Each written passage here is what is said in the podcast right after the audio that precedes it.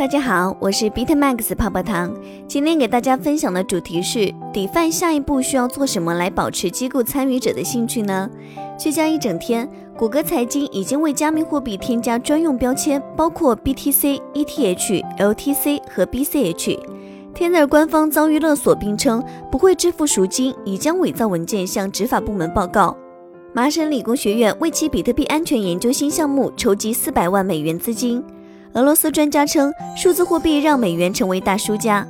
今年二月，稳定币交易额突破三千六百亿美元。威神称，即使 Rollups 能使以太坊交易量提升一百倍，以太坊还是需要分片。以下关于 DeFi 如何维持机构参与者兴趣的详细解读，来自 Coin Telegraph 中文。了解更多财富密码，可以加泡泡糖微信小写的 PPT 幺九九九零六。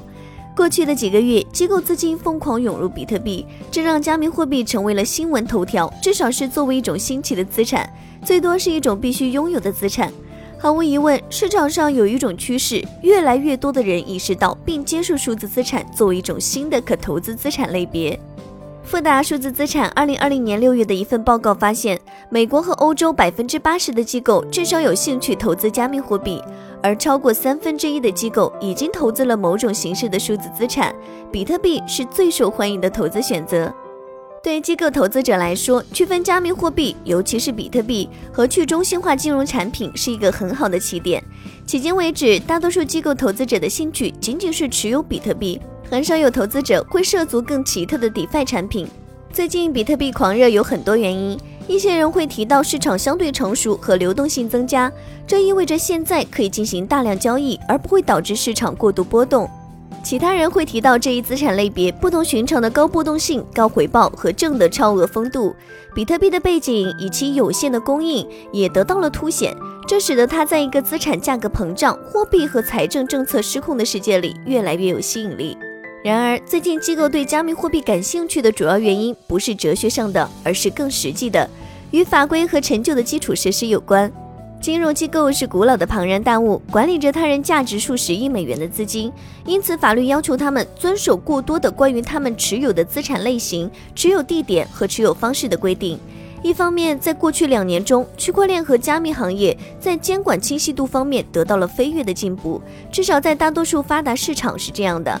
另一方面，高标准基础设施的发展为机构参与者提供了与传统证券领域类似的运营模式。现在允许他们通过托管直接投资于数字资产，或者通过衍生品和基金间接投资于数字资产。这些都是让机构投资者有足够信心最终涉足加密货币的真正推动力。保持机构的兴趣，其他 DeFi 产品呢？随着美国十年期国债收益率略高于百分之一，下一件大事将是机构投资者考虑投资去中心化的收益率产品。当利率低迷，美元稳定币和 DeFi 协议的年收益率在百分之二到百分之十二之间时，这似乎是一件轻而易举的事情，更不用说那些年收益率超过百分之二百五十的协议了。然而，DeFi 仍处于起步阶段，与更成熟的资产类别相比，流动性仍然过于薄弱。机构不可能费心提高认知，更不用说将资金部署到 IT 系统中。此外，当涉及到这些产品的透明度、规则和治理时，存在着真正的严重的运行和监管风险。为了确保机构对 DeFi 产品的兴趣，需要开发许多东西，其中大部分已经在进行中了。机构的主要关注点是确保他们的 DeFi 产品在协议层面和销售执行层面上的合法性和合规性。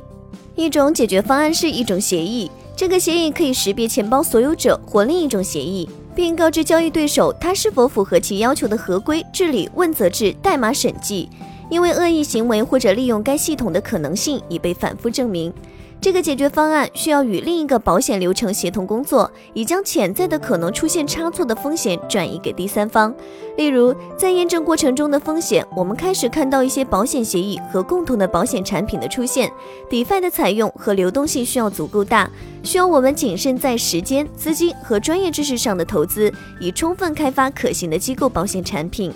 另一个需要增强的地方是通过可信的预言机来提高数据的质量和完整性，以及提高对预言机的信心，以实现合规报告级别的报告的需要。这一需要与复杂的分析来监管投资和链上活动密切相关。不用说，某些尚未发表意见的监管机构需要在会计和税收方面更加明确。另一个明显的问题，网络费用和吞吐量。根据网络拥堵的情况，请求可能需要几秒钟到几分钟，费用在几美元到二十美元之间不等。然而，这将在未来两年内通过以太坊二点零的开发计划，以及更能适应更快交易和更稳定的费用的区块链出现来解决。最后，有趣的一点是，需要改进用户体验、用户界面，以便将复杂的协议和代码转换为一个对用户更友好的、熟悉的界面。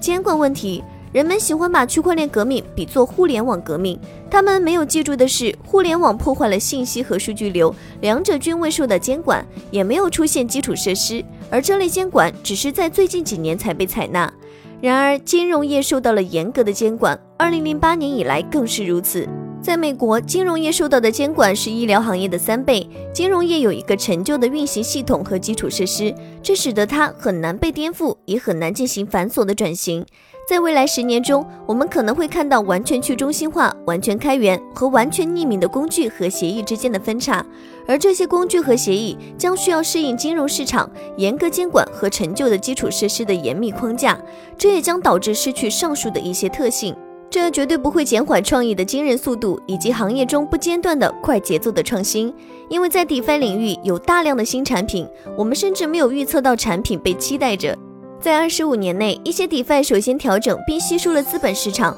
它的全部潜力就会释放出来，从而形成一个无摩擦、去中心化、自治的系统。革命就在这里，而且会一直持续下去。不可否认，新技术已经将金融业从一个通过社会关系控制的社会技术体系，转变为一个通过自主技术机制控制的技术社会体系。在基于技术的快节奏的加密货币与过时的受监管的法币系统之间，需要达到一个良好的平衡。在两者之间建立桥梁，只会使整个系统受益。以上就是今日的区块链大事件。喜欢本音频的话，帮助转发、截屏发给泡泡糖领取奖励哦。好了，今天的节目到这就要结束喽，咱们下期再见，拜拜。